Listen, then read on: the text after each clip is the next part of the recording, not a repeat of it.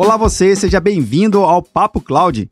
Esse espaço foi criado para debatermos sobre as principais tecnologias que vêm revolucionando as empresas e os seus negócios. A cada convidado que passa por aqui, a gente consegue entender como esse conjunto tecnológico faz sentido para o seu segmento de negócio. E olha que legal, mesmo que a tecnologia aparentemente seja a mesma, o contexto e o significado é totalmente diferente por cada negócio.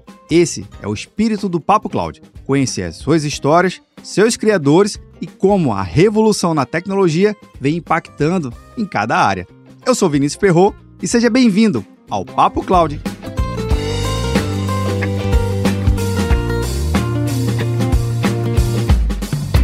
Estamos gravando aqui mais um episódio do Papo Cloud e nesse episódio eu conto com a participação do Kleber Ribas. Kleber, seja muito bem-vindo aqui ao episódio. Olá, Vinícius. Eu que agradeço o convite para estar participando aqui com vocês. Vamos ver se a gente consegue bater um papo que enriqueça o conhecimento da galera aí que está nos, nos, assistindo e nos ouvindo. Sem dúvida, sem dúvida. Já está enriquecendo demais, porque para a gente tratar sobre um tema tão importante da atualidade, falar sobre segurança, segurança nunca é demais, né, Kleber? Então é importante a gente estar tá entendendo melhor quais são os caminhos e o que, que tem sido praticado em relação à segurança da informação. O Kleber vai falar um pouquinho de tendência, vai falar um pouquinho de como a gente tem visto a segurança e como ele principalmente tem visto, já que eu tenho muita experiência no mercado para tratar tratar sobre esse tema. Bem, aqui eu vou só acompanhar um bate-papo, porque eu tenho certeza que você que está vendo e nos ouvindo provavelmente deve ter muito mais experiência do que eu no setor de segurança. Então, esse é o momento aqui para a gente poder aprender todo mundo junto. Mas bora lá, Kleber. Eu normalmente eu peço para os meus convidados se apresentar um pouquinho para contar sua trajetória de carreira e a gente conhecer a sua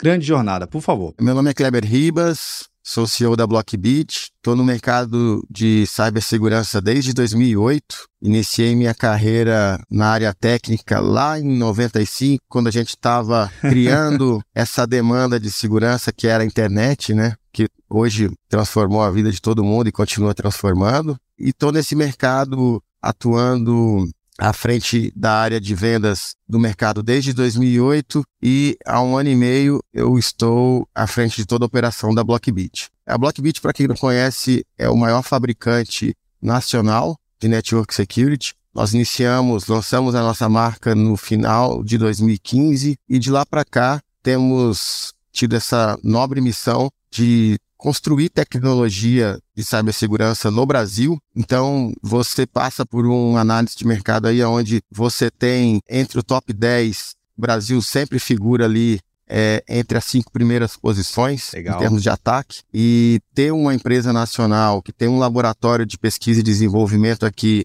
que conhece os hábitos dos usuários brasileiros e principalmente as sazonalidades, né? Do nosso mercado, acho que a gente vai falar sobre isso no nosso bate-papo, é extremamente importante para que você é, tenha o que há de melhor em termos de proteção de rede. Essa história que você está contando aí me veio na cabeça o seguinte: eu acho que a internet, na verdade, a tecnologia da informação, a famosa TI, né, ou a informática, como era muito conhecido lá na década de 90, o tema segurança era bem diferente do que a gente vê hoje, praticamente, né? Então, eu acho que mudou um pouquinho, né, não, Kleber? Eu brinco que a gente começou essa demanda, é, como a gente conhece hoje lá em 95, justamente por isso, né? A galera que conhece a relação aí entre uma fita cassete e uma caneta Bic, vai saber do que eu tô falando, né? Quando você tinha lá atrás as redes novel, onde você tinha uma conexão fechada ali dentro de um escritório, Sim. que dava acesso a um um, um, terminal que a gente chamava de terminal burro, um servidor, né? Enfim, e qualquer semelhança com a cloud hoje não é mera coincidência. A gente pois é. voltou a centralizar tudo, só que agora com uma superfície muito maior e um limite de rede que com a pandemia, então, se tornou aí, eu diria que o limite hoje é ilimitado, né? A gente provê Boa. acesso às pessoas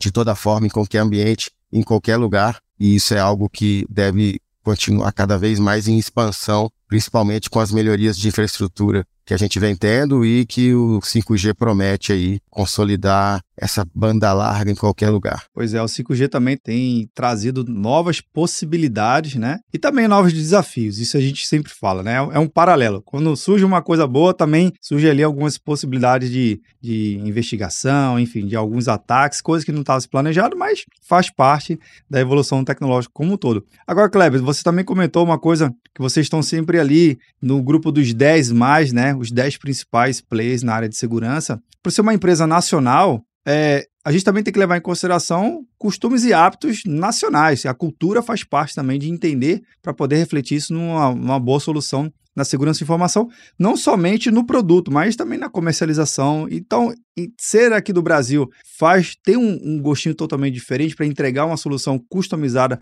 para aqui para as empresas e para os usuários brasileiros? É, o, o, que eu digo sempre para os meus clientes, Vinícius, é que o Brasil hoje é, ele ocupa aí de 1 a 2% do mercado dos nossos concorrentes, né? E que muitas vezes essa é a atenção que eles acabam tendo num momento mais sensível, que é um momento de um ataque ou de uma Sim. crise. E a Blockbit não, a Blockbit é uma empresa 100% nacional, que tem todos os níveis de atendimento aqui no Brasil, é, do nível 1 até o nível 4, que é o nível de desenvolvimento. E a gente, nós somos especialistas em Brasil, né? E o Brasil é um país que tem também as suas jabuticabas tecnológicas e as suas práticas, né? É, de mercado. Por exemplo, o nosso mercado financeiro, que é um dos mercados financeiros mais desenvolvidos do mundo em termos de tecnologia e que já possuía práticas únicas, né? Acaba sendo explorado de forma única. E o tempo que você reage a esses ataques, a esses phishings, pode ser a diferença entre o usuário sofrer um golpe ou não, você ter a sua segurança comprometida ou não. A gente sabe que em segurança não existe uma bala de prata. Sim. Então,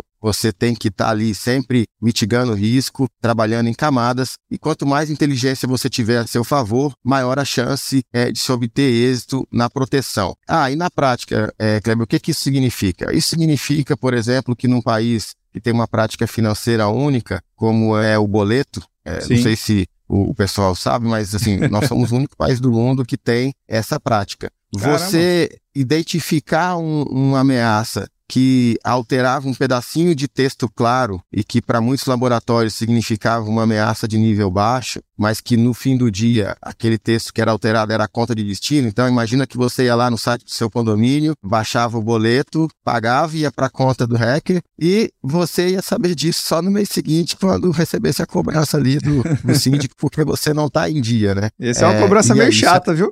Pois é, e isso é grave ou não, né? Pois é. Então, são coisas que no dia a dia acontecem e que você conhecer a cultura de uso, enfim, das tec... não só das tecnologias, mas Sim. dos negócios, faz total diferença. Na parte de proteção de conteúdo também, é, a gente entende melhor o hábito de acesso dos usuários, né? A gente uma vez se deparou com um site que foi classificado com pornografia, cujo domínio era nossa-senhora.com.br. E aí, será que um robô entenderia isso, já que ele, ele, ele, ele tem as palavras-chave ali? Então, esses são alguns exemplos, além da, do tamanho do nosso país, né? O Brasil é um Verdade. país continental, é, eu tô aqui em São Paulo, você está em Recife, a gente entrega projetos aí do Iapoque ao Chuí, e sabe o quão difícil às vezes é você ter acesso à internet, né? E os Sim. nossos produtos, eles têm funcionalidades que tentam é, mitigar isso e melhorar a experiência do usuário lá na ponta, como é o caso do nosso SD-WAN, que acaba fazendo cache para que você consiga, por exemplo, ter uma boa experiência para assistir uma aula numa aldeia indígena lá no Amazonas. Então, essas são as diferenças, além, é claro, das é, assinaturas de segurança, que tem muito mais sinergia com o que está acontecendo aqui. E sem falar dos phishings, né? A gente sabe Nossa. quando tem auxílio emergencial, sabe quando está passando o Big Brother aqui, sabe o hábito de consumir conteúdo digital do usuário brasileiro e tenta sempre fazer o melhor possível para mitigar os riscos que acontecem nessas sazonalidades. isso que você falou é literalmente a importância de entender o contexto do local, né, e os contextos regionais também, principalmente o Brasil, que é um tamanho tão grande. Então a gente poderia resumir que investir em segurança da informação, principalmente agora, em século XXI, ainda é um bom negócio, né? Eu diria que investir em segurança da informação acho que é um bom negócio há, há milhares de anos, né? Porque quando você faz a análise é, é, dos ataques de phishing, né? A gente vê que as práticas vão mudando de acordo com Sim. a tecnologia, mas que o mindset é o mesmo desde a época do cara que pegava ali as três conchinhas e tentava ludibriar quem estava é, é, vendo ele manusear aquilo com as mãos é, até hoje, né? É fazer se passar pelo outro, enfim, usar da boa fé é, é do outro para conseguir algo. Hoje, no mundo digital, essa prática só mudou para a ferramenta que a gente tem, né? O que a gente tem visto diversos golpes aí das pessoas simplesmente trocarem a foto do WhatsApp é, e usarem de um discurso de terror muitas vezes para fazer com que o usuário fique nervoso e acredite naquilo. E isso a gente está falando do mais básico, né? Os golpes Exato. têm ficado cada vez mais sofisticados. E enquanto empresa nacional, é, a gente entende que tem por missão catequizar o mercado em relação a isso. A gente passou por um momento pandêmico onde os nossos avós se viram obrigados, e muitos deles eram céticos, né? Sim. Em relação ao uso da tecnologia, a usá-la de forma abrupta, né? Você teve que para receber ali a, a, aposentadoria e pagar as coisas que você precisava, você precisou transacionar online, é, até para pedir o pãozinho quente de manhã, num, num momento mais agudo, é, principalmente para a população mais idosa, que acabava sendo mais sensível ao, ao vírus, teve que fazer isso por WhatsApp muitas vezes, enfim. Então, a transformação digital nos negócios aconteceu de fato e aconteceu de forma muito rápida. E o que que isso trouxe de risco, né, para a gente que se preocupa com segurança da informação? Nós tivemos uma expansão da superfície de ataque de forma muito rápida. Aí, o que a gente viu no primeiro momento foi um boom ali das pessoas buscando dispositivos móveis para conseguir colocar os colaboradores em home office. Sim. E a preocupação com segurança acabou muitas vezes vindo ali como o terceiro ponto na, na lista de, de coisas para se resolver, é por conta da velocidade que aquilo aconteceu e a necessidade que trouxe. E, infelizmente, quando isso acontece, as pessoas que estão constantemente trabalhando para prover o ataque, acabam obtendo êxito, né? A gente ouve muito dos nossos clientes, às vezes, ah, eu botei um ambiente em teste durante três segundos e fui comprometido. Caraca. O delta de tempo do atacante para o atacado, ele é totalmente desproporcional e desleal, né? Então, é, o atacante ele está tempo inteiro monitorando o ambiente e basta um segundo para que ele entre e às vezes comprometa a segurança que você trabalhou. Então, ter esse mindset de pensar em segurança em tudo que você vai fazer para o seu negócio é muito importante, porque isso pode ser a diferença entre o seu negócio às vezes existir ou não existir. Porque uma vez que você compromete a segurança e o dependendo do nível que esse ataque tem, você pode comprometer não só o funcionamento do seu negócio, mas também a experiência do seu cliente que no mercado competitivo rapidamente mira é, é para o seu concorrente e, além disso, gerar uma crise de imagem e confiança que pode levar anos aí para ser restabelecida. Então, hoje, o que a gente mais vê é cada vez mais a presença do tema segurança da informação nos conselhos administrativos das empresas, sejam elas Excelente. públicas ou privadas. Excelente. E eu sempre dou um exemplo, Vinícius. Você que mora aí em Recife, a gente sabe que Recife, assim como algumas regiões aqui de São Paulo, às vezes quando chove demais, acaba tendo ali é. É, algumas inundações, né? Infelizmente. É isso aí. E, infelizmente. E você recebe um alerta ali da Defesa Civil, ó, oh, tem um risco, não vá para esse lugar. E aí a provocação que eu faço para o nosso público é: qual é o seu plano de catástrofe para um ataque de ransomware? Você já imaginou chegar para trabalhar e tá tudo criptografado? Nossa. Você tem ali uma lista do que fazer quando isso acontecer? Porque assim, de acordo com as pesquisas de mercado, é, isso é algo que vai acontecer. O que a gente não consegue prever é quando. Sim. Mas vai, porque todo mundo vai acabar passando por isso em algum momento. Então, façam esse exercício. Conversem com a equipe de vocês, entendam o quanto vocês estão preparados para o minuto seguinte do ataque. É, porque ter um plano de ação é algo que pode ser a diferença entre o sucesso do restabelecimento ou não, né? Porque o que a gente vê muito é empresas que investem nas ferramentas, mas acabam não tendo um plano, e aí na hora que isso acontece, o backup não volta, enfim, é. É, a ferramenta que ele usa tem uma dificuldade maior para ser restabelecida, é, e literalmente tempo é dinheiro, principalmente em, em um mundo digital exponencial, né? Então você está preparado, vai fazer muita diferença. Cara, isso tudo que você falou aí é pura realidade, e eu acho que fica muito mais claro para quem está acompanhando, falar assim, cara, segurança da informação é algo super sério, não pode, em hipótese alguma, estar na segundo ou terceiro plano lá na agenda do gestor, não só de TI, né, mas de todos os outros gestores, porque segurança é algo compartilhado. Porque às vezes, a gente sabe, né, né, Kleber, que o gestor de TI, toda a sua equipe, ele prepara a melhor infraestrutura, mas o usuário ele não segue a política de segurança. O usuário ele também não tem essa, ele não faz o papel de casa dele, né? Ele não contribui para um bom ecossistema. Mas na ótica empresarial, eu acho que também investir em boas práticas de segurança, isso é até uma vantagem comercial porque você mostra para os seus parceiros de negócio, você mostra para os seus clientes que você está investindo pesado e está tendo, está buscando e perseguindo boas práticas. Então, segurança, cara, investir para mim, na, pelo menos que você falou aí, que eu entendo, é um bom negócio e vai muito além de simplesmente é, sobreviver ou não amanhã, mas sim você está muito melhor preparado para se relacionar com seus parceiros. Faz sentido essa linha de raciocínio? Faz sentido total. É, investir em segurança da, da informação é um grande passo para você manter ou alcançar, dependendo em que nível você esteja, a melhor experiência para o seu usuário. Né? Quando você se preocupa com segurança da informação, você está se preocupando com a experiência do seu cliente. Sim. Porque hoje, se a gente for fazer uma análise aí, qualquer é, é negócio que esteja acontecendo, de alguma forma, está dependente da tecnologia, né? Seja para a emissão do cupom fiscal, que pode fazer com que isso gere uma fila no comércio e, enfim, cause uma má experiência em um cliente que está lá com essa fila, ou até mesmo num aplicativo é, mais sofisticado, do mercado financeiro, aonde o cliente pode, em algum momento, se sentir inseguro ou até mesmo ter ali seus valores roubados por uma falha de segurança. Então, desde o pequeno comércio lá na, no bairro, é, aonde você prana o, o básico, né?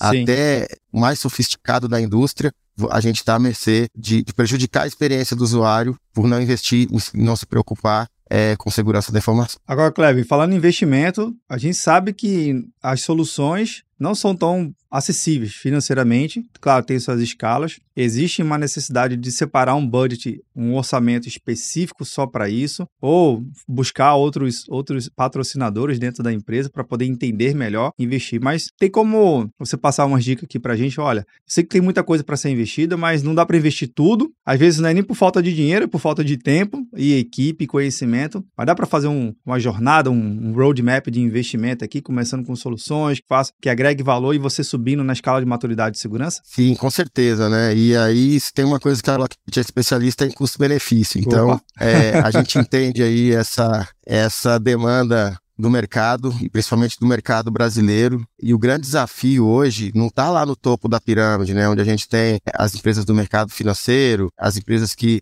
historicamente já investiam mais em, em segurança da informação e que tem um orçamento muito bom né, para conseguir executar isso. O grande desafio está ali na base. São os pequenos comerciantes que passaram ou por força de lei, né, como Sim. a gente viu começar lá atrás, com Marco Civil da Internet, depois Bem Lei lembrado. Carolina Dickman e agora LGPD, que é o que, o que a gente é, mais tem ouvido e vivenciado nos últimos dias, né, mas não dá para a gente negligenciar tudo que veio lá atrás, porque foram coisas que foram transformando a legislação e trazendo obrigações cíveis, né? Para quem está, por exemplo, provendo internet ou para quem, de alguma forma, guarda dado de algum usuário, né? Todo mundo faz isso. A primeira coisa que a gente ouve hoje quando vai comprar alguma coisa é qual é o seu CPF. quando você está lançando esse. Não pergunta nem o nome, né? Nem o nome, exatamente. É, qual é o seu CPF, né? Nem pergunta se tu quer CPF na nota, mas já pergunta qual é, que já está ali no, no, modo automático. Verdade. E o CPF é um dado muito sensível, né? Ele é Sim. a base de muita coisa. Então, se você está perguntando isso e está digitando isso em algum lugar, você tem que estar tá preocupado com aquele dado, aonde você está guardando ele, enfim, qual o nível de segurança que ele tem. E lá na base, como que a gente tem conseguido levar a segurança dentro do orçamento dessas pequenas empresas? Hoje, Vinícius, a gente consegue entregar segurança como serviço. Então, em vez de você fazer um projeto onde você vai lá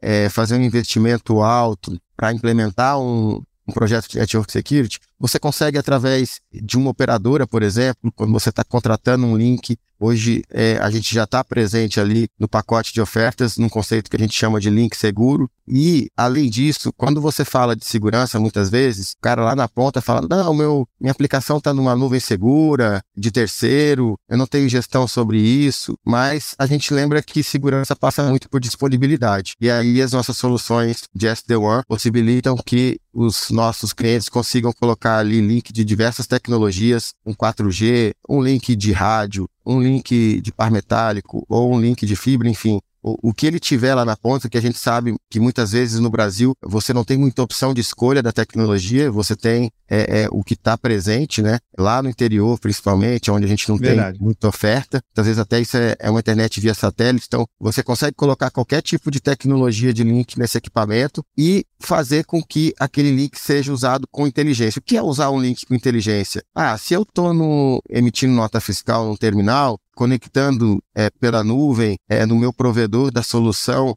de frente de caixa, usar com inteligência, inteligência é eu criar regras de negócio que permitam com que aquilo seja prioridade naquele momento. E não o YouTube, e não um site de fofoca que muitas vezes o meu colaborador acaba abrindo ali no momento que ele teve de distração, e com isso você acaba provendo o quê? Uma má experiência para o seu cliente que quando vai fazer uso daquele terminal não tem o recurso tecnológico necessário para que aquilo funcione de forma satisfatória. E essa oferta de serviço, ela é muito democrática, porque ela acaba entregando uma mão de obra cara, que é a mesma mão de obra que está disponível lá no topo da pirâmide, só que de forma compartilhada. E com hum. isso você consegue é, é, fazer com que é, essa mão de obra, dentro de um pacote de serviços, caiba ali dentro do orçamento do pequeno empresário que também está preocupado com disponibilidade, com proteger o dado do usuário dele e principalmente prover a melhor experiência para o cliente dele. Sensacional, Kleber. Então, não tem mais desculpa, gente. Dá para fazer um planejamento sério, atendendo as especificações e que caiba no bolso. Eu acho que é o mais legal, né? A gente tem que sempre estar tá equilibrando aqui o orçamento com as soluções, mas não deixar de fazer. Porque o Kleber comentou super, super bem também logo no início do bate-papo. Tem negócio que pode simplesmente deixar de existir se tiver algum ataque mais sério dentro das suas infraestruturas e perder todos os dados. Aí o prejuízo vai ser muito maior, né? É isso aí. é uma questão de sobrevivência, né? Sem dúvida, sem dúvida. Bem, Kleber, eu sei que a gente tem muito bate-papo aqui ainda para rolar, mas a gente tem que chegar ao fim do episódio. Mas eu faço sempre uma última pergunta aos meus convidados, que traz um pano de fundo aqui no nosso contexto do Papo Cloud, que não tem resposta certa ou, errada. Pode ser uma resposta mais técnica ou uma resposta mais do sentimento mesmo, pessoal. Então, bora lá. Para o Kleber, o que, que é essa tal da computação em nuvem? Bom, a computação em nuvem, ela na, a gente vive a, a, era do compartilhamento, né? Compartilhamento de, de carro, enfim, compartilhamento. Você que está aí no litoral, compartilhamento de barco, né? Sem Hoje, dúvida. É, você compra ali um, um, compartilhamento de hotel, enfim, compartilhamento é, é, de muita coisa. É, e a computação em nuvem, ela traz a possibilidade de você compartilhar o que tem de melhor na computação online, em termos de infraestrutura, é, seja ela é, física, de energia elétrica, é, de processamento de dados, de backup, enfim. E, além disso, com a evolução da infraestrutura, ela traz a possibilidade também da sua empresa, de fato, ser uma empresa com uma estrutura global que permita que os seus colaboradores trabalhem em qualquer lugar, é, que os seus sistemas estejam é, protegidos e não só protegidos, mas que na hora de um ataque eles tenham o restabelecimento mais rápido possível, porque você consegue hoje com diversas ferramentas é, restabelecer um ambiente em nuvem muito rápido. E eu diria que a gente, lembra quando eu falei que lá em 95 a gente tinha as redes, os terminais burros e as redes totalmente centralizadas, né? Sim. A gente passou por esse movimento agora na era da computação em nuvem, aonde tudo está indo para a nuvem. É, a gente tenta guardar o máximo, o mínimo possível de informação no dispositivo que está aqui conosco para viver os benefícios disso, que é você ter sistemas cada vez mais robustos, mais seguros, acessíveis de qualquer lugar, em qualquer tempo e é, permitam que as pessoas passem a ter mais tempo para se preocupar aí com suas famílias, suas carreiras, enfim, com seus objetivos de vida e viver o que tem de melhor da tecnologia em qualquer lugar. Caramba, foi uma resposta muito massa. Misturou ali o técnico, filosófico, sentimental. Achei incrível. Cleber, eu queria muito agradecer a oportunidade de ter conversado com você aqui. Volte mais vezes. Papo Cláudio aqui de portas abertas pra gente. Esse, esse tipo de porta é pra gente deixar aberta aqui. não, tem, não tem problema de segurança. É importante aqui, a gente está sempre trazendo esse tipo de conteúdo. Muito obrigado pelos insights e até a próxima, viu? Obrigado, Vinícius. Eu que agradeço. Enfim, como eu, eu tinha falado para você, a nossa missão é catequizar esse mercado com informação. Parabéns pelo trabalho e conte sempre conosco. Legal, bacana. Bem, você que está vendo ou nos ouvindo, o que, que achou do bate-papo com o Kleber? Bem, eu achei super interessante, dicas valiosas, principalmente no que que fala a respeito de segurança para o negócio, relações comerciais e, cara, soluções que cabem no bolso. Tem como realmente fazer um projeto de segurança agora, rápido e simples. Vou deixar aqui na descrição o site da Blockbit para você poder conhecer um pouquinho mais. Bem, esse bate-papo também nunca termina por aqui, você sabe, né? A gente continua discutindo lá no nosso grupo do Papo Cloud Makers. Link também na descrição para facilitar a sua experiência. Obrigado pela sua participação e audiência. E aí, tá na nuvem?